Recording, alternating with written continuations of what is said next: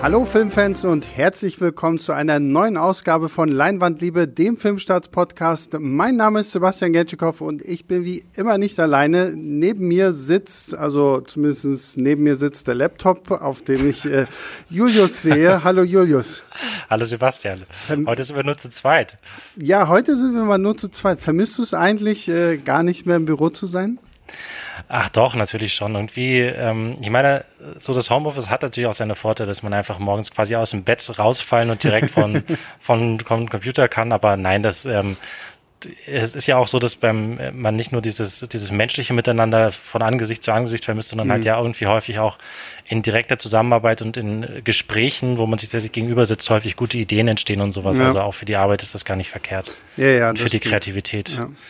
Ähm, echt so, ich will vielleicht noch einen kleinen Disclaimer vorweg machen. Ich weiß nicht, wie die Aufnahme am Ende nachher klingt, aber bei Julius fahren gerade häufiger mal zu Hause irgendwie äh, Kolonnen von hupenden Autos vorbei.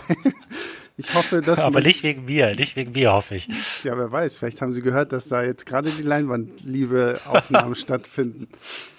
Äh, gut, wir reden heute über mal wieder über einen Film, der möglicherweise bei einigen von euch sogar im Kino läuft. Äh, das ist ja im Moment auch noch irgendwie immer so ein bisschen schwierig zu sagen, was kommt denn jetzt nun wirklich im Kino, was nicht. Ich meine hier der große Christopher Nolan Tenet-Film, auf den wir irgendwie gefühlt alle warten, wo sollte ja irgendwie am 16. Juli kommen. Jetzt wurde er dann doch wieder auf äh, Ende Juli verschoben.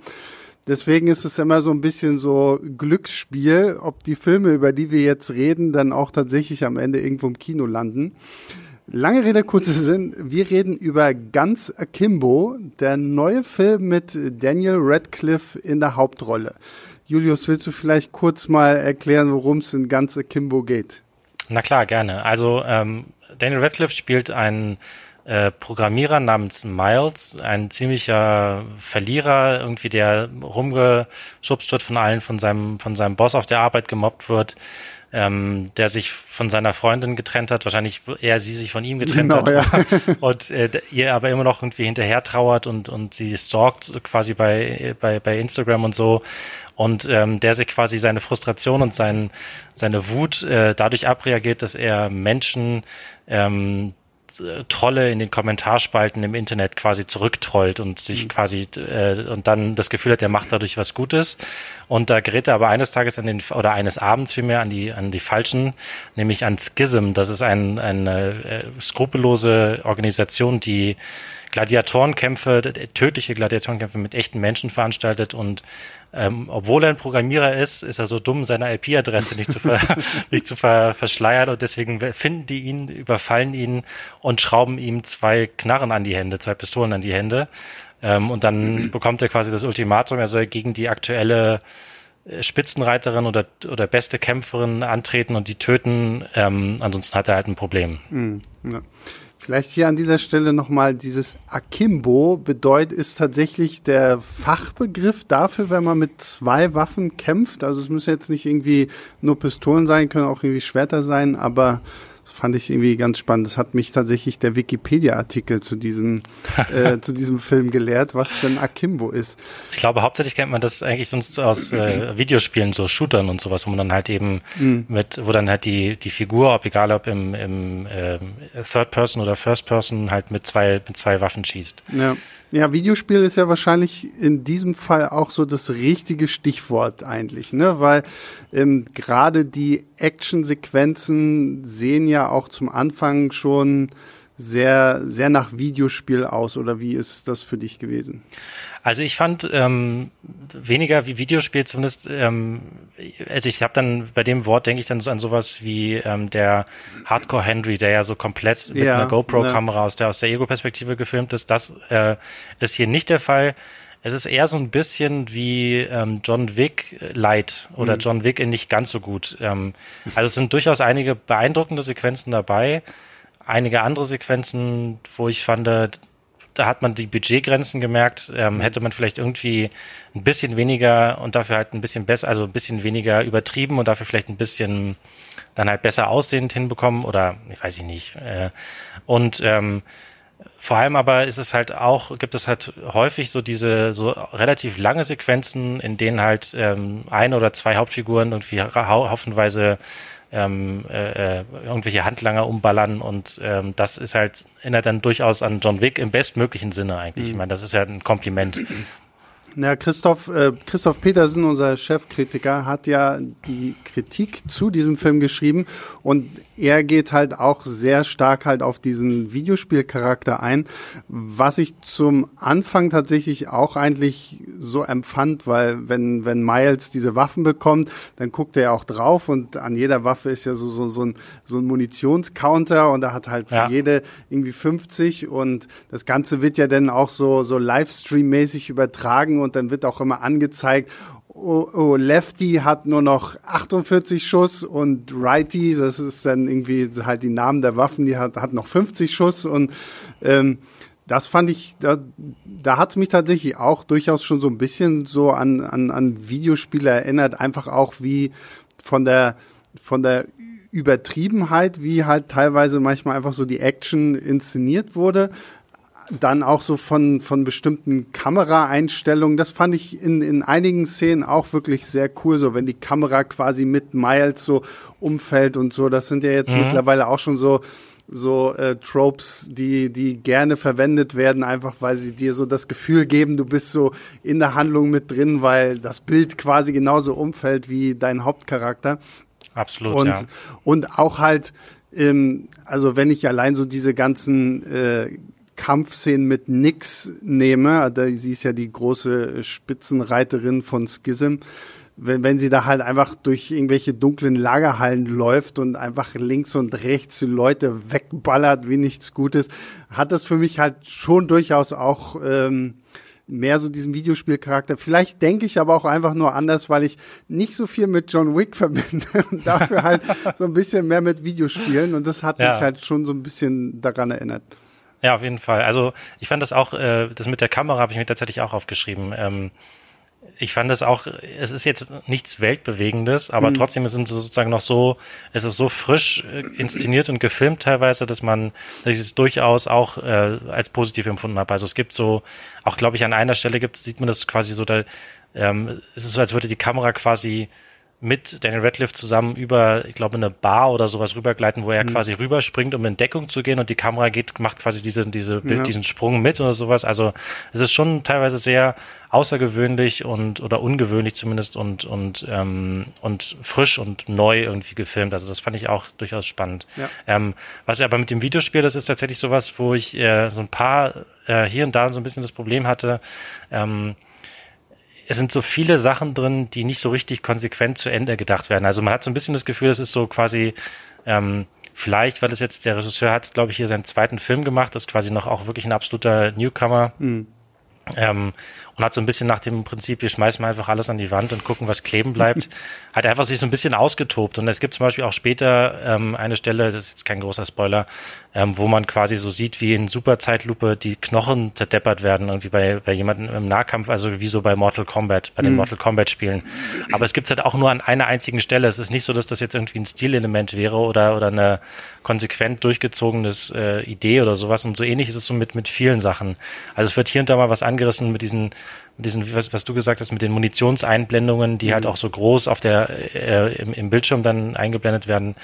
Auch das ist mehr oder weniger so das einzige Element dieser Art, was es gibt. Also es ist so ein bisschen, mal hier war es ausprobiert, da war es ausprobiert, aber halt alles nicht so richtig äh, stringent durchgezogen. Ja, ja, das, das schreibt Christoph ja auch in seiner Kritik so, dass da einfach so ein bisschen das fehlt so, dass es halt durchgängig so ist, ne? Wie, wie du schon sagst, und da gebe ich dir auch vollkommen recht, so es sind viele coole Ideen, aber dann fallen sie plötzlich wieder weg oder tauchen viel zu spät auf. Und das ist auch so, glaube ich, mein größter Kritikpunkt an diesem Film, mit dem ich trotz allem wirklich Spaß hatte. So. Also ja, ich meine, ich das ist ja so, sind, glaube ich, so 90 Minuten echt gut äh, irgendwie durchgeballert.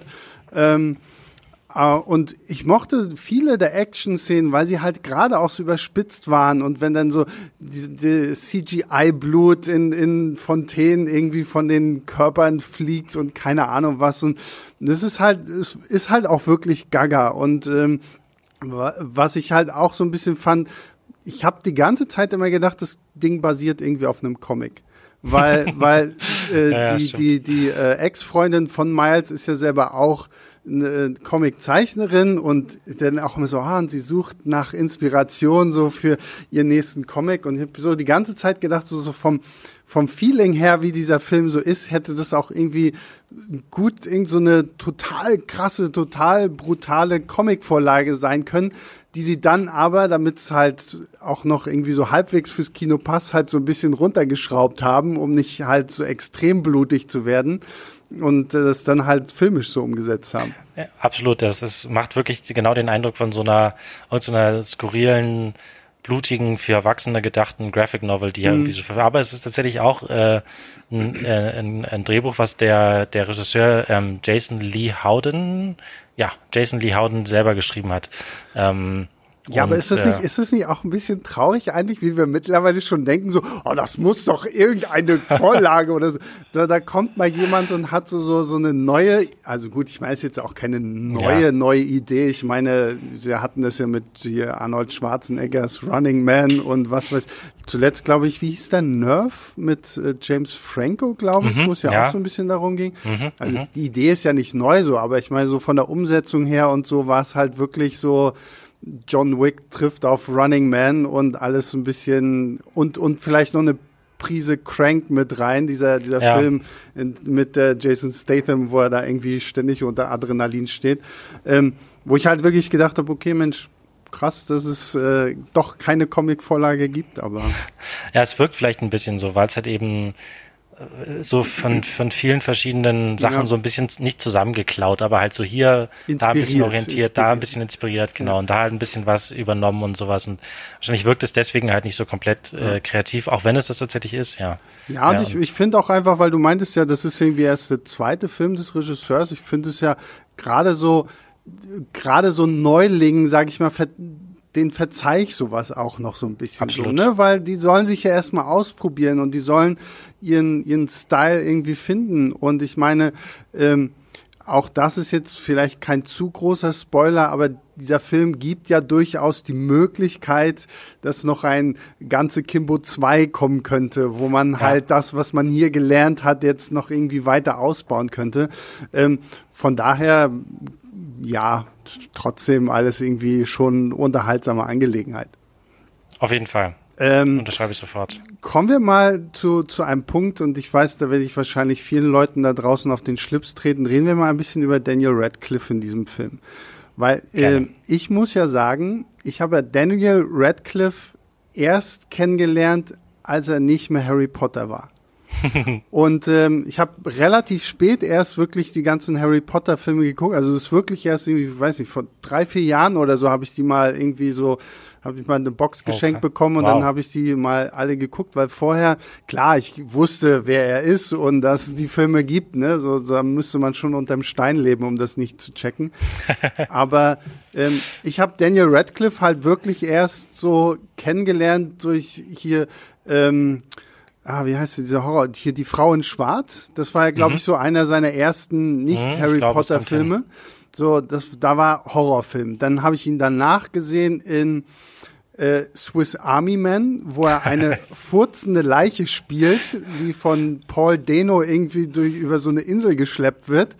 Und äh, ich glaube, der letzte Film, den ich ihn gesehen habe, war dann halt äh, dieser Imperium, wo er so mhm. einen Undercover FBI-Agenten spielt, der ähm, sich als Neonazi ausgibt. Und für mich war das immer so, so ein bisschen so dieses, okay, da versucht jemand, also entweder da versucht jemand verzweifelt, dieses Harry Potter-Image loszuwerden, oder er ist einfach nur froh darüber, dass er jetzt Harry Potter los ist und äh, sucht sich jetzt halt einfach aus, worauf er Bock hat. Und bei dem Film hatte ich so das Gefühl, okay, der hat einfach Bock gehabt. Es hat einfach ja. irgendwie Spaß gemacht, weil er kriegt diese Waffen, er läuft irgendwie die erste Hälfte des Films nur in Unterhosen mit äh, so einem hässlichen grünen äh, Bademantel und so Tigerpantoffeln durch die Gegend. Und ja. ich hatte wirklich das Gefühl gehabt, also viel, viel von dem, was dieser Film für mich so lustig gemacht hat, war einfach die Tatsache, dass du gemerkt hast, okay, Daniel Radcliffe hat richtig viel Spaß dabei.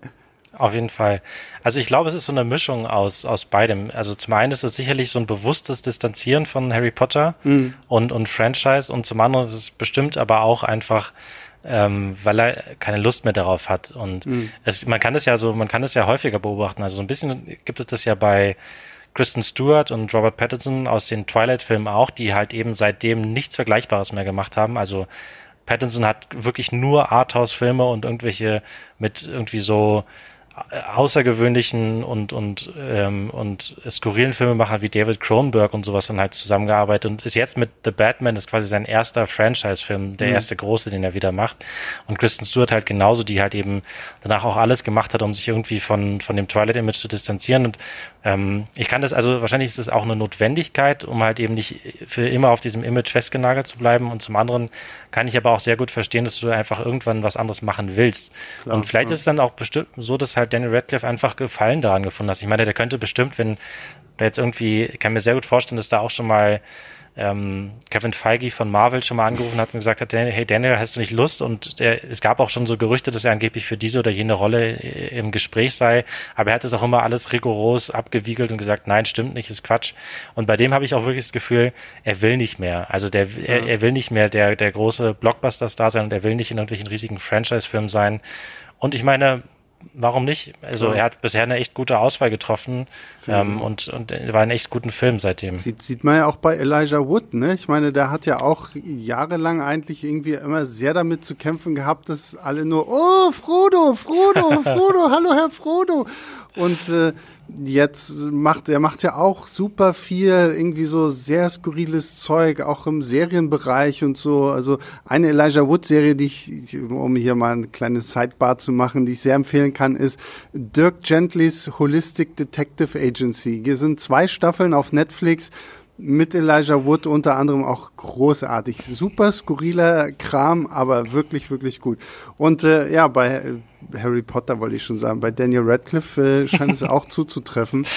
Ähm, wie fandest du ihn denn in diesem Film jetzt?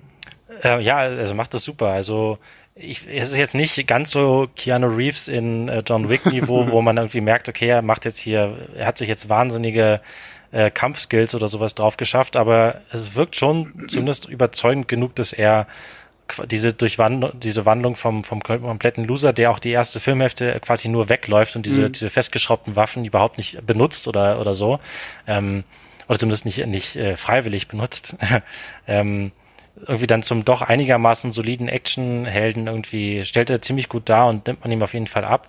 Ähm, und es gibt auch schon so einige Szenen, wo man, wo man, meine ich, zumindest auch sieht, das hat er tatsächlich selbst gemacht. Aber es ist jetzt mhm. nicht so wahnsinnig intensiv, aber ja. schon gut. Und ich meine, dass er halt irgendwie auch so, ein, so einen Loser-Typen spielen kann, das äh, er ist jetzt nichts gegen den Radcliffe, aber das, das nimmt man ihm auf jeden Fall. Das, ich glaube, da, hat, da wundert sich jetzt niemand drüber. Ja. Ähm, Nee, das, fand, das fand ich auch gut. Das ist quasi das wirklich, das ist ja nicht von Anfang an so, okay, boah, geil, jetzt habe ich Waffen in der Hand, jetzt weiß ich, wie man damit umgeht.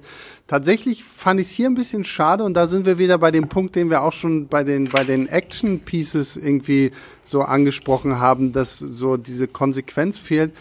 Ähm, da hat es mir irgendwann so ein bisschen gefehlt, dass so dieser Humor, der dadurch entsteht, dass er halt seine Hände eigentlich nicht mehr benutzen kann, so ein bisschen fehlt. Also es gibt halt eine Szene, wo er verzweifelt versucht, irgendwie aufs Klo zu gehen und natürlich irgendwie das alles nicht mehr hinhaut und die ganze Zeit halt auch versucht, irgendwie so eine Hose anzuziehen oder dann gab es noch eine Sache, wenn, wenn die Polizei ihn anhält und sagt, Hände hoch, lassen Sie die Waffen fallen. Und er natürlich, ah, Hände hoch, aber ich kann die Waffen nicht fallen lassen von, von, von solchen Momenten hätte ich mir tatsächlich einfach auch noch ein bisschen mehr gewünscht, weil ich glaube, da hätte auch noch viel besser so dieses komödiantische Talent eines Daniel Radcliffe äh, durchsickern können. So, das ja. fand ich ein bisschen schade eigentlich in dem Augenblick. Ja, das stimmt. Ähm, es, es wird dann doch irgendwie, das wird dann so ein bisschen verdrängt von der von der Story, die ohne jetzt irgendwas zu verraten, aber halt eben auch jetzt nicht so toll und nicht so überraschend ist, dass mhm. man jetzt irgendwie, dass jetzt, äh, dass man dann okay sagt, hey, aber gut, dafür bekomme ich jetzt hier die wahnsinnig äh, äh, spektakuläre Geschichte erzählt und wo er mich die Wendungen komplett mhm. umhauen oder sowas. Ja. Ähm, äh, also hätte man vielleicht auch einfach weiter so ein bisschen so Klamauk-mäßig äh, setzen können, wäre vielleicht auch eine gute Idee gewesen. Ja, ja und äh, wenn du schon bei der Story bist, finde ich, sollten wir mal zur äh, zweiten äh, Hauptfigur übergehen und zwar zu Nix, gespielt von Samara Weaving. Ich glaube, ich sehe die Nichte von Hugo Weaving. Oder? Ich glaube ja. Ja, ne? Mhm. Also sie ist auf jeden Fall mit Hugo Weaving verwandt. Der gute Mann hat ja äh, ähm, na, Mr. Anderson, nee, nicht Mr. Anderson, nee, andersrum, nee, er hat Agent den, Smith. Agent Smith, genau, er hat, er hat, sagt nur immer Mr. Anderson. Er hat äh, Agent Smith in Matrix gespielt, äh, in Herr der Ringe hat er, wen hat er? Elrond, Elrond, ne? ja. Elrond gespielt, ähm, ja, also und sie ist ja mittlerweile auch so ein bisschen so up and coming irgendwie so. Also der letzte Film, den ich mit ihr, den noch im Kino gesehen habe, den ich wirklich gut fand, war äh, Ready or Not, mhm. wo sie so eine junge Braut spielt, die von der Familie ihres Bräutigams erstmal aufs blutigste gejagt wird. ähm, äh, sie war auch in The Babysitter, so, auch so ein Netflix-Horrorfilm. Ja, genau, da habe ich sie kennengelernt. Und äh, was ich gar nicht mehr auf dem Schirm habe, sie war auch in dem äh, Three Billboards Outside Ebbing, Missouri. Ähm, hat sie auch mitgespielt. Ich glaube, da war sie die Tochter von Francis McDermott. Nee, Aber, ich glaube, sie war die neue Freundin von ihrem Mann. Ach, sie stimmt, ja, genau. Die irgendwie stimmt. 40 Jahre jüngere ja, ja, Freundin genau, ja, ja. 30 Jahre. Ähm, und sie spielt ja so die, die, die krasse über Action-Dame in diesem Film, was ich sehr, sehr geil fand. Also ich fand auch ja. alle Action-Szenen und so, das waren, war wirklich super.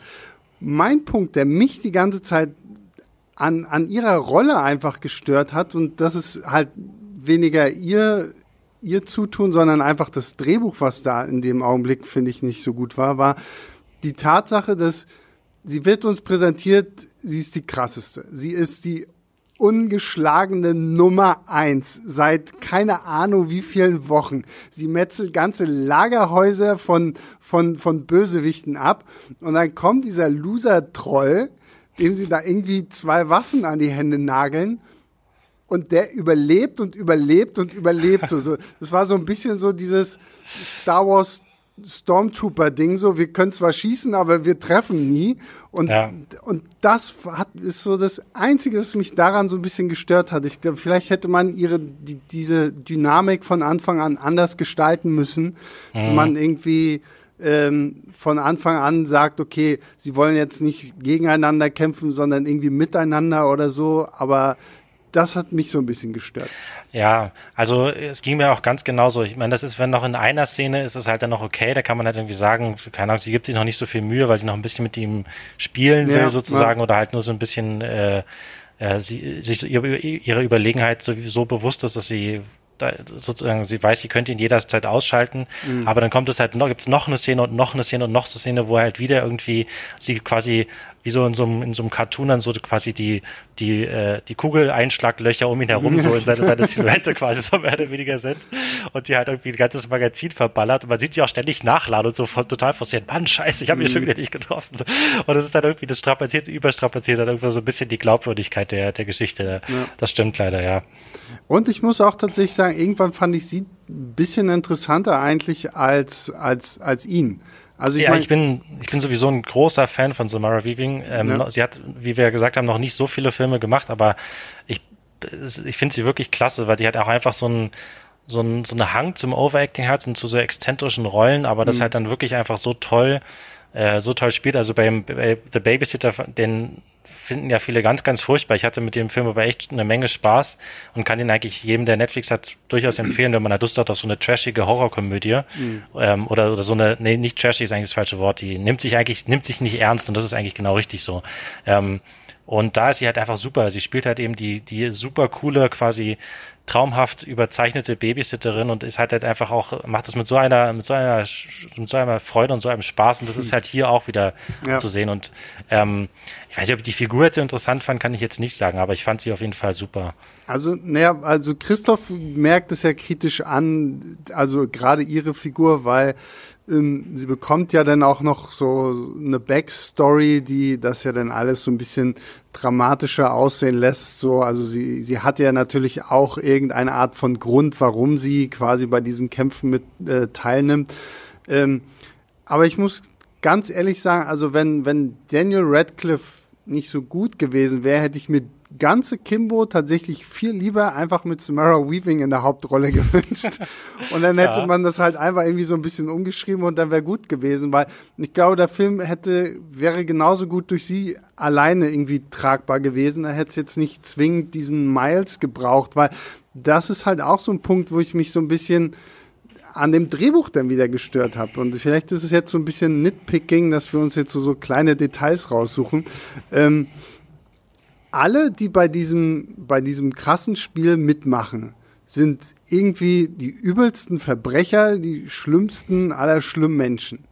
Und klar, wir, wir arbeiten in, für ein Online-Medium, wir kennen uns damit aus, auch wie äh, wir alle, glaube ich, kennen uns damit aus, wie auch online umgegangen wird miteinander. Das ist nicht immer sehr, sehr nett. Und gerade auch Facebook, Instagram, YouTube gibt's ja genügend Beispiele für Trolle, für Leute, die halt wirklich auch eklig werden und sowas. Und ähm, und Miles soll jetzt nun auch so jemand sein, so ein Troll und dafür wird er dann quasi bestraft so. Aber alle anderen sind irgendwie halt die, die übelsten Bösewichte. So, das, das war auch so ein Punkt, der mich einfach irgendwie so ein bisschen irritiert hat. So, okay, was ist jetzt der Grund, warum sie ausgerechnet ihm nehmen? Einfach nur, weil er zu blöd ist, seine IP-Adresse zu verstecken. ja, naja, im Prinzip schon.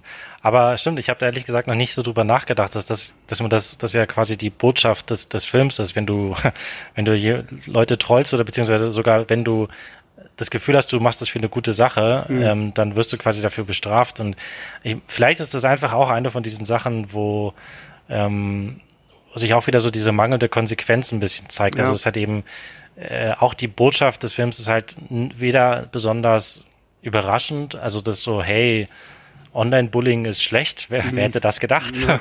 Und halt eben äh, wird halt eben auch dann nicht so nicht mal konsequent sozusagen äh, durchgezogen. Ähm, mhm. Also, ja. Ja.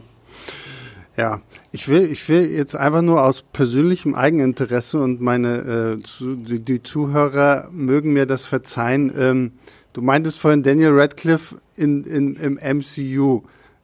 Hättest, hättest du, Julius, persönlich eine Idee, wen der ein Daniel Radcliffe spielen könnte? Also ich meine, es kann sein, dass ich da jetzt auch mich das jetzt falsch im Kopf habe, aber es wäre damals für Moon Knight gewesen, der ja ähm, in einer kommenden ja. Serie auf ähm, Disney Plus, Disney Plus ich, ne?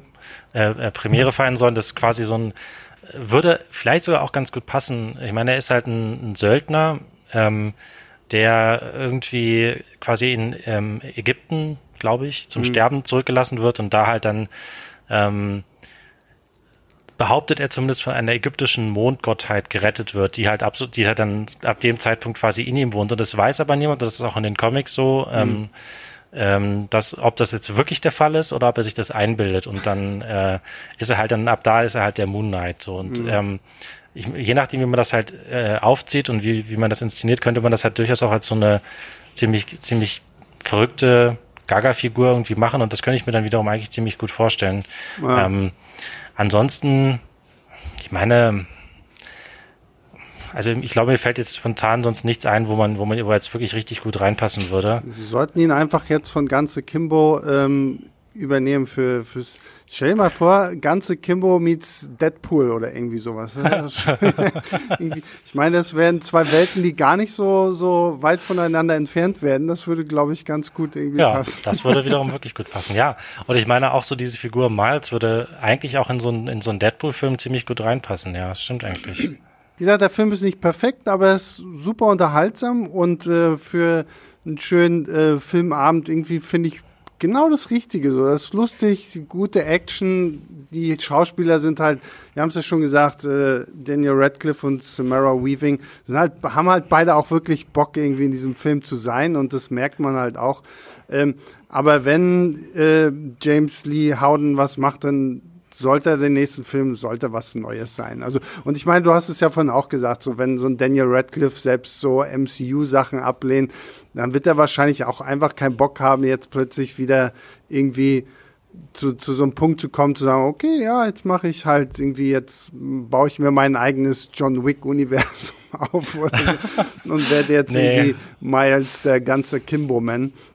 Ähm, nee, ich glaube auch nicht, dass das was werden würde. Also, ja. ähm, das, da können wir jetzt nicht groß drüber sprechen, ohne, ohne das vorwegzunehmen am Schluss, aber nee, ich glaube, da hätte ich auch keine Lust drauf, ehrlich Ja, gesagt. ja. Wir gehen dann lieber mit, tatsächlich mit nix. Ja, genau, zum Beispiel. Oder ich meine, gut, diese, diese Welt von diesem Schism oder so bietet ja auch so Spin-off-Möglichkeiten irgendwie an, so. Also das, das Grundgeschehen, dass Leute irgendwie aufeinander gehetzt werden, bleibt ja gleich so, aber da kann man ja irgendwie mehr draus machen. Gut, damit äh, kommen wir zu einem abschließenden Fazit und ich äh, greife mal, Julius, die Kritik von, von äh, Christoph nochmal auf. Der gibt ja auf Filmstarts zweieinhalb Sterne und schreibt in seiner Kritik, ganze Kimbo kommt an Vorbilder wie Crank oder Shoot'em Up trotz angemessen kranker Prämisse nicht heran. Einer dieser zumindest recht kurzweiligen Filme, die trotz einer Freigabe nur für Erwachsene wohl vor allem die Altersklasse 12 bis 16 richtig cool finden wird. ich weiß gar nicht, hat er eine FSK 18? Was hat er denn? Nee, FSK 16. Ach so, naja, Also, okay, gut. Das Ja, aber das ist auch, ist auch okay, glaube Ja. ich. Ja, Ähm, was, was gibst du, was gibst du und wie sieht so dein Fazit aus? Also obwohl ich doppelt so alt bin wie die, äh, wie die Altersklasse, die Christoph da beschreibt, ähm, äh, würde ich auf jeden Fall deutlich mehr geben. Also ich glaube 3,5. Ähm, ich, man kann genug kritisieren und man kann genug meckern, aber eigentlich hatte ich damit Spaß. Ich hatte, ich habe eigentlich, ich, klar, hier und da habe ich irgendwie mit den Augen gerollt oder gedacht, ja, ja, hm, okay, aber trotzdem, ähm, auch man das, ich habe, glaube ich, auch schon ein paar Mal hier im Podcast gesagt, wenn man irgendwie so ausführlich darüber spricht, dann spricht man halt häufig über die Sachen, die nicht so gut waren ähm, und, und tauscht sich halt irgendwie darüber aus, aber das ähm, und das weckt dann vielleicht manchmal den falschen Eindruck, aber eigentlich hatte ich Spaß und kann den Film auch eigentlich empfehlen für jeden, der auf sowas Lust hat, wie was wir hier gerade beschrieben haben. Ja, ja, gehe ich, gehe ich konform. Ich glaube, so drei, dreieinhalb, Tendenz tatsächlich mehr zu dreieinhalb, einfach klar, wie wir haben ja schon gesagt, das Drehbuch hat wirklich viele Schwächen, es hätte alles ein bisschen konsequenter sein müssen, aber allein die Tatsache, halt, dass Radcliffe und Weaving wirklich so viel Bock haben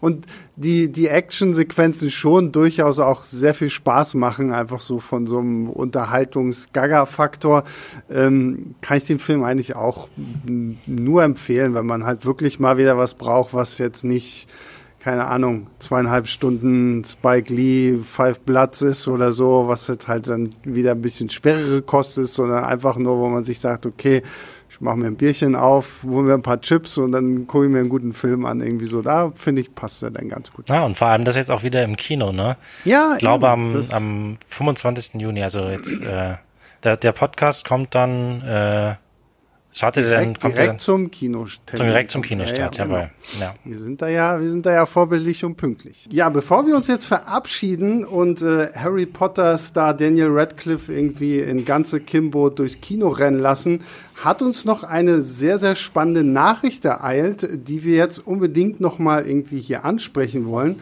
Und äh, damit ihr nicht nur Julius und mich quatschen hört, habe ich den guten Yves von seinem Schreibtisch losgerissen, äh, wo er gerade ein sehr, sehr langes äh, Marvel-Ranking für Moviepilot schneidet. Oh, ich hoffe so krass, dass ich das fertig kriege. Ja, wenn du nicht hier mal noch wieder im Podcast auftauchen musst, ne? Rohschnitt 53 Minuten. Ähm, deswegen, äh, Yves, vielen lieben Dank, dass du dafür kurz reinkommst. Ja, immer. Dann die große Neuigkeit. Ich glaube, sie kam äh, am Dienstag diese Woche irgendwie raus. Der gute Michael Keaton, für einige vielleicht der Batman-Darsteller schlechthin. Er ist durch die Tim Burton-Filme Batman und Batman Returns groß geworden und ich finde, er war auch ein sehr, sehr toller Batman. Er könnte vielleicht zurückkehren als Batman ins DCEU. Aber äh, unser DC-Experte Julius äh, kann euch da vielleicht jetzt ein bisschen mehr zu sagen. Worum geht's denn genau? Wie kann es sein, dass wir Michael Keaton wiederbekommen?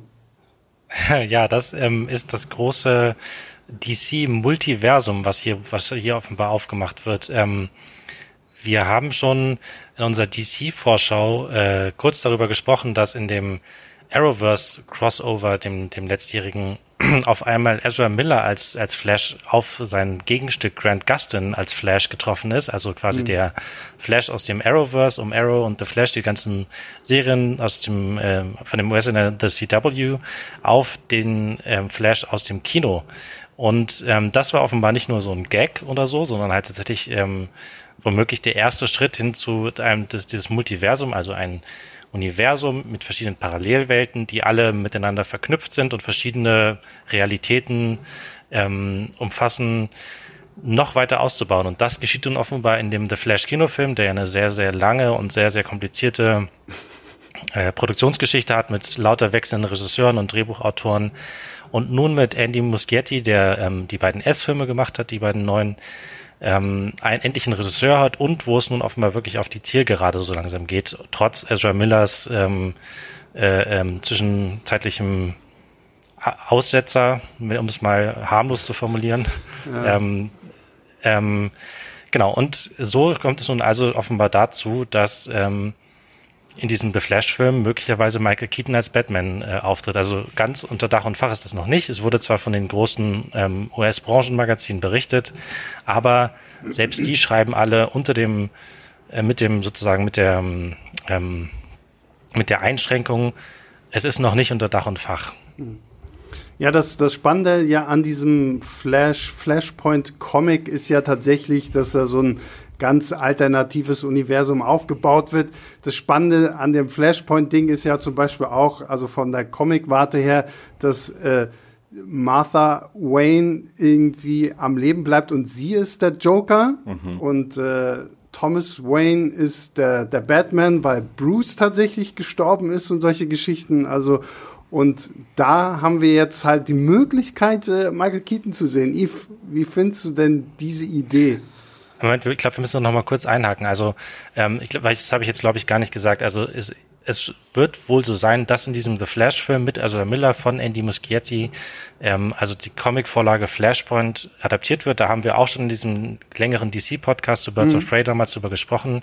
Ähm, und so wie Sebastian gerade meinte, ist das quasi eine von den großen Comic-Geschichten, der Flash äh, reist in der Zeit zurück, um seine Mutter zu retten, schafft das auch, aber als er in die Gegenwart zurückkommt, stellt er halt fest, oh weia.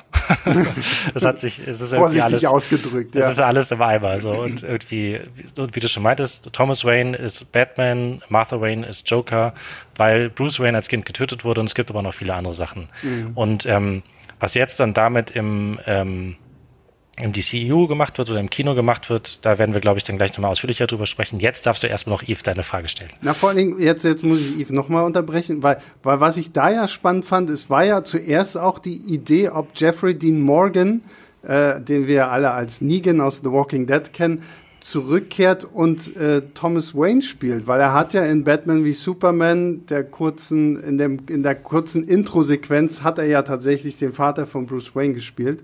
Äh, ja, jetzt ist er offensichtlich raus. Michael Keaton zurück. So, Yves, jetzt. Julius, du unterbrichst nicht. wow, so viele, so viele unterschiedliche Gedanken. Zuerst, ich hätte mich trotzdem irgendwann auf einen Film gefreut, in der Negan gegen Maggie nochmal antritt. Aber diesmal Maggie der Joker ist und äh, Negan Batman, weil wir dürfen nicht vergessen, dieser Jeffrey Dean Morgan, Thomas Wayne, meiner Meinung nach hat die Entstehungsgeschichte dieses Bruce Waynes, des Ben Affleck Bruce Waynes, äh, wirklich extrem verändert. Ich finde, diese Eröffnungssequenz von Batman wie Superman ist nicht die typische, weil dieser Jeffrey Dean Morgan hat ist mit einer Faust auf einen Verbrecher losgerannt der eine Waffe hatte. Und der hat abgedrückt. Ich weiß nicht, ob er die beiden abgeknallt hätte, wenn Negan, und ich nenne ihn Negan, weil es heute Negan auch reagiert, nicht voll reingerannt wäre. Mhm. Und vielleicht ist dieser Batman deswegen so brutaler, weil er schon sein, von seinem Vater so gelernt hat, wenn jemand mit einer Knarre kommt, dann haust du ihm ins Gesicht. So, je, so viel dazu. Jetzt, jetzt zu Michael Keaton. Ähm, Michael Keaton ist natürlich Batman. Also er ist, er ist Batman. Äh, und äh, wer den 89er-Film und erst recht Batman Returns, das ist mein Lieblings-Keaton-Batman-Film, ja. äh, gesehen hat, weiß, wie toll Michael Keaton in dieser Rolle ist und dass wir, glaube ich, all diese tollen Interpretationen von Batman, die wir heute haben, und wir können ja von so vielen unterschiedlichen uns unseren Favoriten aussuchen, äh, die hätten wir alle nicht, wenn Michael Keaton nicht gewesen wäre.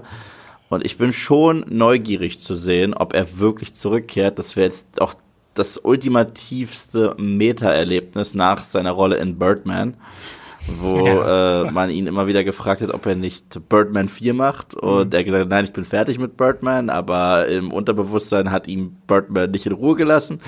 Äh, ich würde es cool finden, sehr cool, äh, aber auch nur mit dem richtigen Drehbuch.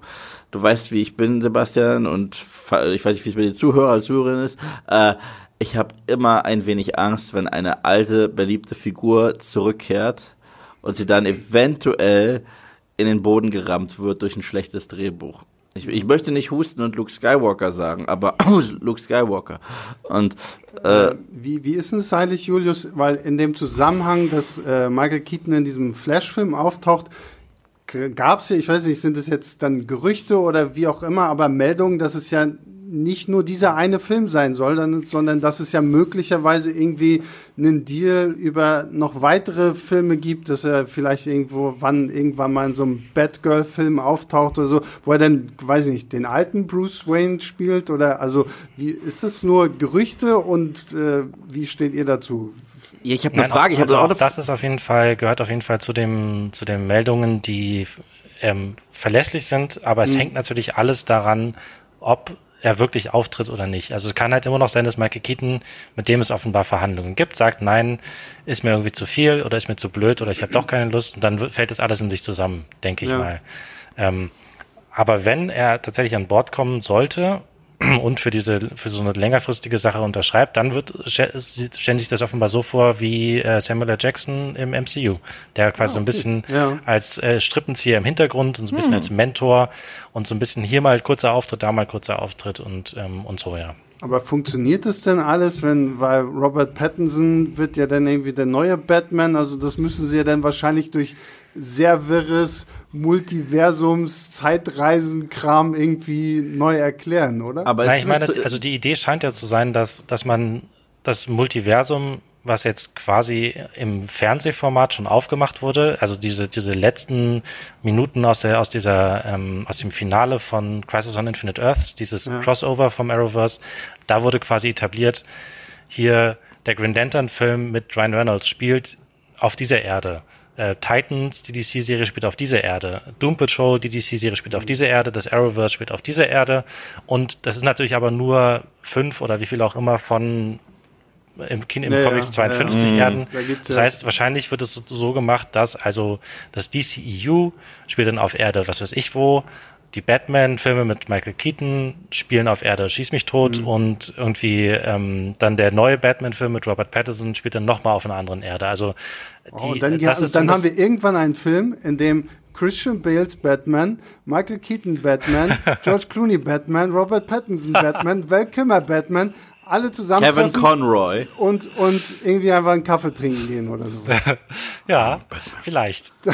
ich habe ein paar Fragen. Okay, also, also erstmal die Anmerkung zu, zu Robert Pattinson. Ich glaube nicht, dass das ich also ich persönlich glaube nicht, dass der je reingeschnitten wird in diese Nummer. Ich glaube, die den probieren die ja als so krassen Independent Film äh, äh, aufzubauen, so ein bisschen wie den Joaquin Phoenix Joker Film. Ja, und wahrscheinlich auch ja. so ein bisschen die Richtung wie, wie Christopher Nolan. Genau, Batman genau, so, so eine in sich geschlossene ja. Batman-Story, die nicht zwingend Teil des größeren DC-Universums ist, sondern eine ganz eigene Gotham City-Welt aufbaut. Ja. Und äh, meine Frage ist jetzt an Julius, und zwar, wenn jetzt ähm, das Teil dieses Flashpoint-Comics wird, ja, und wir dadurch Michael Keaton als Batman sehen. Sehen wir dann Michael Keaton als Batman, aber ist er Thomas Wayne? Oder sehen nee, wir also Michael also das glaube ich nicht. Ähm, Bruce. Soll Bruce sein. Genau. Und deswegen, du hast es ja vorhin gesagt, ähm, gibt es vielleicht sogar noch die theoretische mini kleine Chance, dass es mit Jeffrey Dean Morgan doch noch was wird. Uh, ich will weil, beides. Also wie, so, wie ich das, so wie ich das jetzt verstehe, ich meine, das ist jetzt reine Spekulation von mir. Es gibt natürlich auch noch keine verlässlichen Infos dazu. Mhm. Aber ich stelle mir das jetzt eher so vor, dass es statt einer Zeitreise, die der Flash unternimmt, im, im Film, also in den Comics ist es eine Zeitreise so. Und im Film könnte es halt eher so sein, dass es quasi eine Dimensionsreise wird. Mhm. Vielleicht ist ja hm. sozusagen ähm, aus Versehen nicht auf verschiedene, in eine andere Zeit reist, sondern auf eine, in eine andere Realität.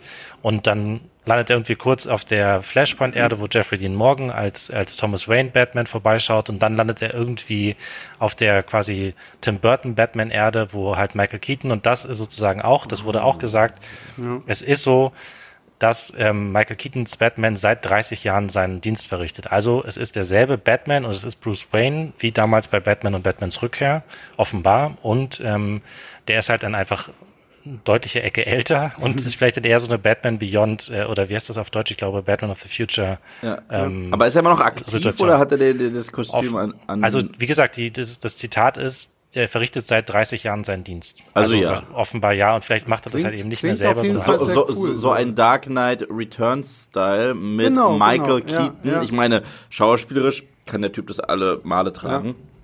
Was ich dann auch cool finden würde, ich weiß, jetzt kommen die ganzen Nerd-Fragen von mir, aber sie interessieren mich. Ähm, und zwar, ich habe, ich verfolge die meist, also ich verfolge die äh, CW äh, äh, DC-Serien überhaupt nicht. Aber als ich von diesem Crisis on Infinite Earth gehört habe, habe ich einen YouTube-Clip gesehen, in dem Tom Welling zu sehen war und auch äh, die Lois Lane aus Smallville. Also mhm. Smallville ist ist Kanon, sag ich mal, nur in einem anderen Universum. Genau, also Wäre das, es äh, das war das große Ding bei dem, bei dem Crossover war, die haben wirklich quasi jeden aus irgendwelchen alten DC-Serien an Bord geholt und wenigstens für so einen kurzen, für so einen kurzen Auftritt. Es gab auch so eine kurzlebige Birds of Prey-Serie aus den frühen 2000ern, mm, ja, ja, glaube ich. Da war die ist, da ist auch, glaube ich, die eine, die eine Darstellerin aufgetaucht kurz. Und es gab sogar, ähm, wie heißt der Burt äh, Ward, den alten äh, Robin aus der 60ern, den mhm. hat man auch kurz gesehen. Und so, also lauter so Sachen. Und äh, den alten, ich, ich bin mir jetzt mit dem Namen nicht ganz sicher, den alten Robin aus den 60er Jahren aus Batman und Robin, den, den äh, der ist halt mittlerweile auch schon ein bisschen älter, aber der ist halt auch kurz ins durchs Bild gelaufen, nicht als Robin, aber halt so, dass man erkannt hat, er hat irgendwie ein rotes T-Shirt angehabt. Aber wäre so dann nicht geil, wenn, wenn man sowas aufbaut, dass wir dann, und das ist jetzt so absolutes Wunschträumen von mir hier, Wäre es dann nicht geil, wenn wir dann einen Nicolas Cage als Superman sehen würden? Wie oft wollte, äh, ich meine, hat er nicht seinen Sohn sogar Kal-El genannt, weil er halt, weil Nicolas Cage sich halt einfach als größten Superman-Fan der Welt outet. Wie geil wäre es, wenn wir jetzt irgendwie so ein, so ein, so ein Multiversum aufbauen und ein äh, Nicolas Cage die Chance bekommt, auch mal irgendwie Superman zu spielen. Ich würde es feiern. Ich sag dir, was mein Wunsch ist. Das ist ein echt, das ist echt großer Wunsch und ich glaube, der ist auch umsetzbar. Ich glaube nicht, dass es hier dazu kommen wird, aber es wäre umsetzbar. Und zwar äh, durch diese Zeitveränderung nimmt man diesen Jesse Eisenberg Lex Luthor, schmeißt ihn in irgendeine Mülltonne und ersetzt ihn durch Michael Rosenbaum aus Smallville. Denn das ist der beste Lex Luthor, den ich je gesehen habe.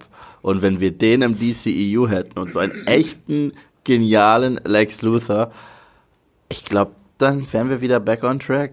Also ich vermisse einen guten Lex Luthor, muss ich einfach sagen. Und, äh, ja. und Smallville äh, ist keine perfekte Serie, um Gottes Willen ist es nicht.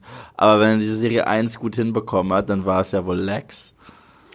Naja, wie gesagt, ich glaube, ich, diese, dieses Multiversum birgt viele Chancen, aber glaube ich auch viele Gefahren, da einfach zu viel Schabernack am Ende zu treiben und irgendwie sich dann vielleicht auch noch ähnlich wie sie es in den Comics ja machen, irgendwann dann auch aus, dem, aus den Augen verlieren, weil, wie Julius ja schon meinte, es gibt in den Comics halt irgendwie zig, es hat ja Marvel auch, da gibt's ja dann auch Erde 6650, hier äh, Spider-Man Into the Spider-Verse hat das ja sehr schön gezeigt, mm. so diese ganzen tausend Erden und auf jeder gibt's irgendwie eine andere alternative Version von Spider-Man und von all seinen Gegnern und DC hat das natürlich auch, aber grundsätzlich finde ich erstmal die Idee, so, wenn Michael Keaton das wirklich macht und sie ihn irgendwie zurückbringen, würde ich das schon sehr, sehr cool finden. Es gibt ja mehrere Schauspieler innerhalb der DC-Welt, die in unterschiedlichen Projekten unterschiedliche Rollen gespielt haben, was auch witzig mhm. ist. Also der Vater von, äh, von dem Bösewicht in Shazam ist der Vater von Lex Luthor in Smallville. Also, Ja, okay, okay. Ah, ah, also, also, also, also, der Schauspieler, der Schauspieler.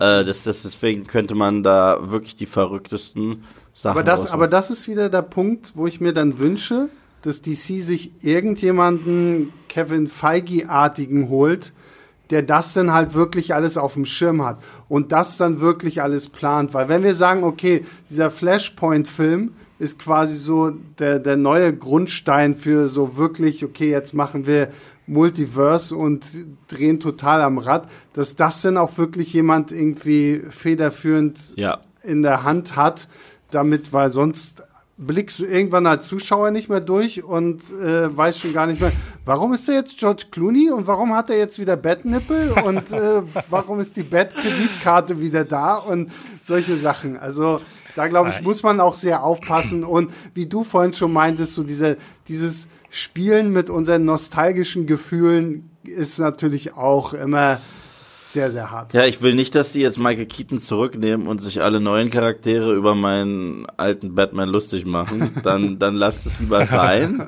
Ich habe gar kein Problem mit neuen Figuren. Ich habe gar kein Problem, neu zu besetzen und zu sagen, okay, das ist jetzt der aktuelle Batman. Cool.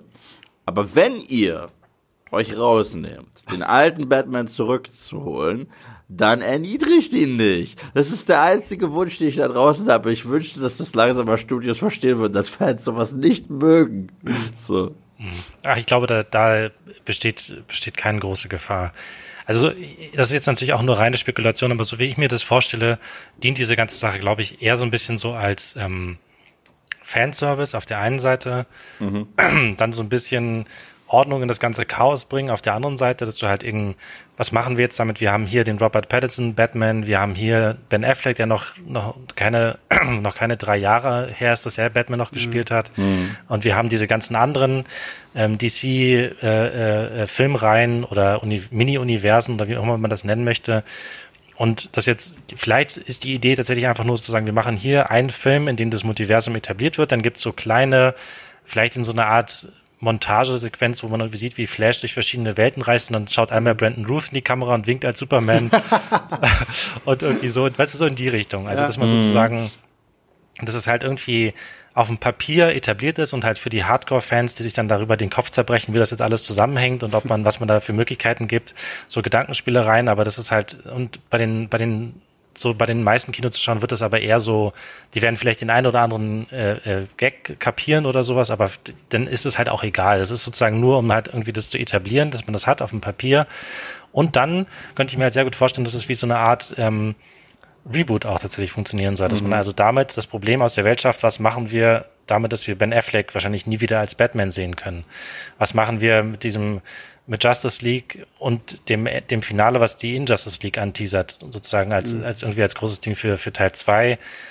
Ähm, was machen wir mit dem Snyder Cut, der ja, ja jetzt auch, auch kommt, ne? Und so, und dass man dann halt also sagt, okay, durch diese ganzen Zeit- oder Dimensionsreisen in The Flash ist quasi jetzt eine neue Realität entstanden, in der der Batman ins, von Michael, Michael Keaton ins Hauptuniversum oder was auch immer, wie auch immer genannt, ähm, rüber, rüber ge, gewandert ist und weil die Idee scheint ja zu sein, dass er dann auch weiterhin eine Rolle spielt und es wird ja mhm. dann wahrscheinlich in der Hauptkontinuität des DCEU stattfinden, was auch immer, also welche Erde das dann noch immer ist und welche Filmreihen dann noch beteiligt sind. Also ich, ich vermute mal, dass es sozusagen die Idee ist, wir retten, sozusagen, was noch zu retten ist aus dem, aus den mhm. Überbleibseln für das ECEU. Und ich meine, das ist, läuft ja eigentlich gut. Das Aquaman läuft super, Wonder Woman läuft super.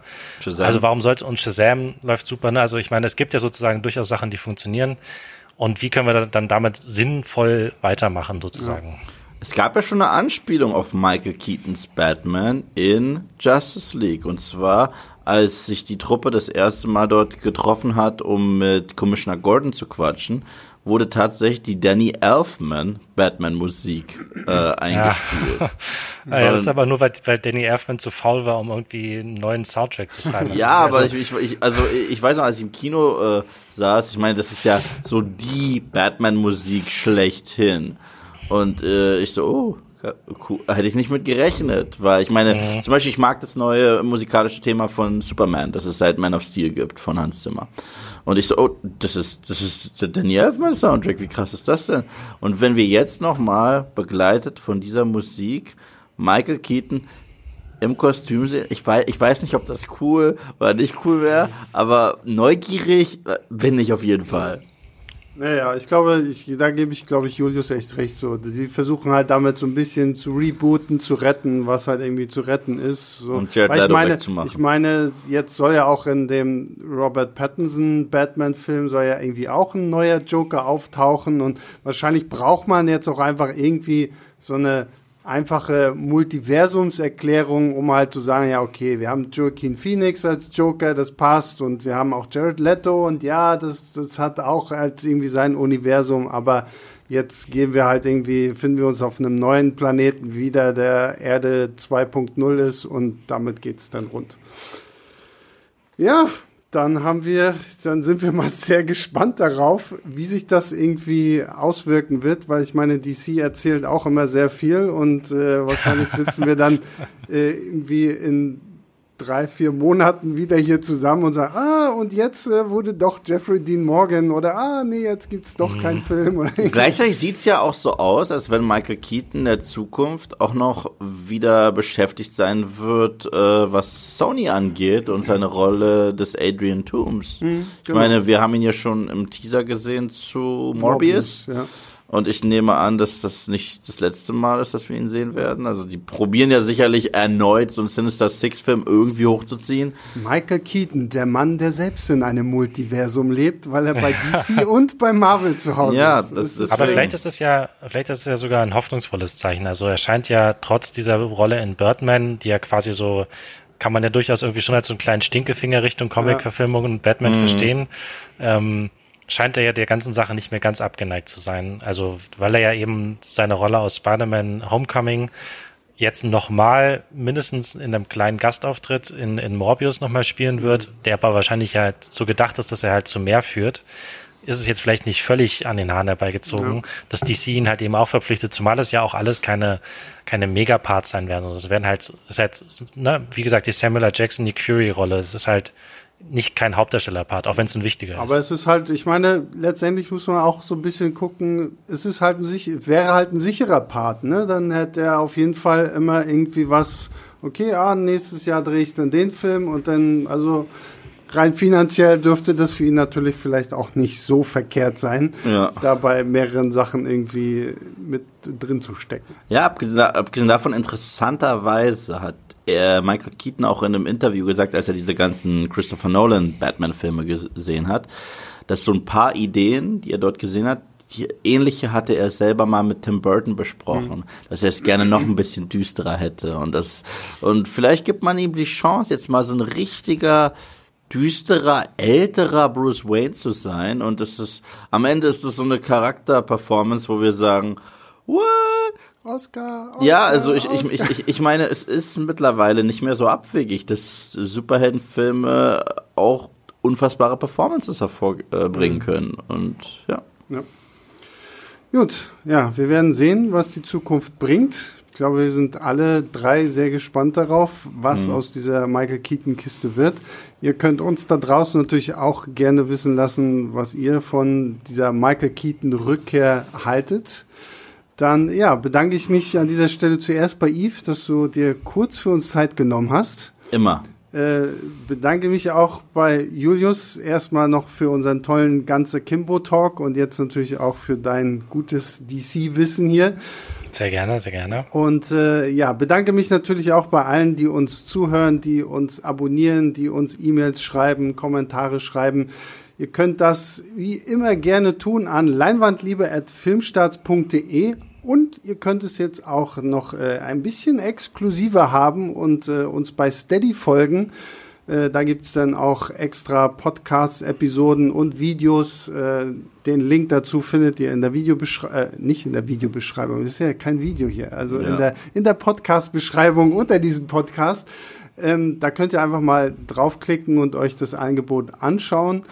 Und ja, mit, da bleibt mir jetzt auch nichts weiter übrig, als mich zu verabschieden. Ich hoffe, dass ihr alle auch irgendwie mal jetzt wieder ins Kino gehen könnt. Ganze Kimbo macht einen guten Start für äh, alle Potter-Fans da draußen, die Daniel Radcliffe mal in, in Unterhosen und Bademantel sehen wollen mit äh, lustigen Tigerpantoffeln. Ähm, durchaus ja ein sehr, sehr unterhaltsamer Film. Also, wenn er bei euch läuft, geht mal wieder ins Kino. Und ansonsten hören wir uns nächste Woche. Bis dahin, guckt fleißig weiter Filme und bis zum nächsten Mal. Ciao, ciao.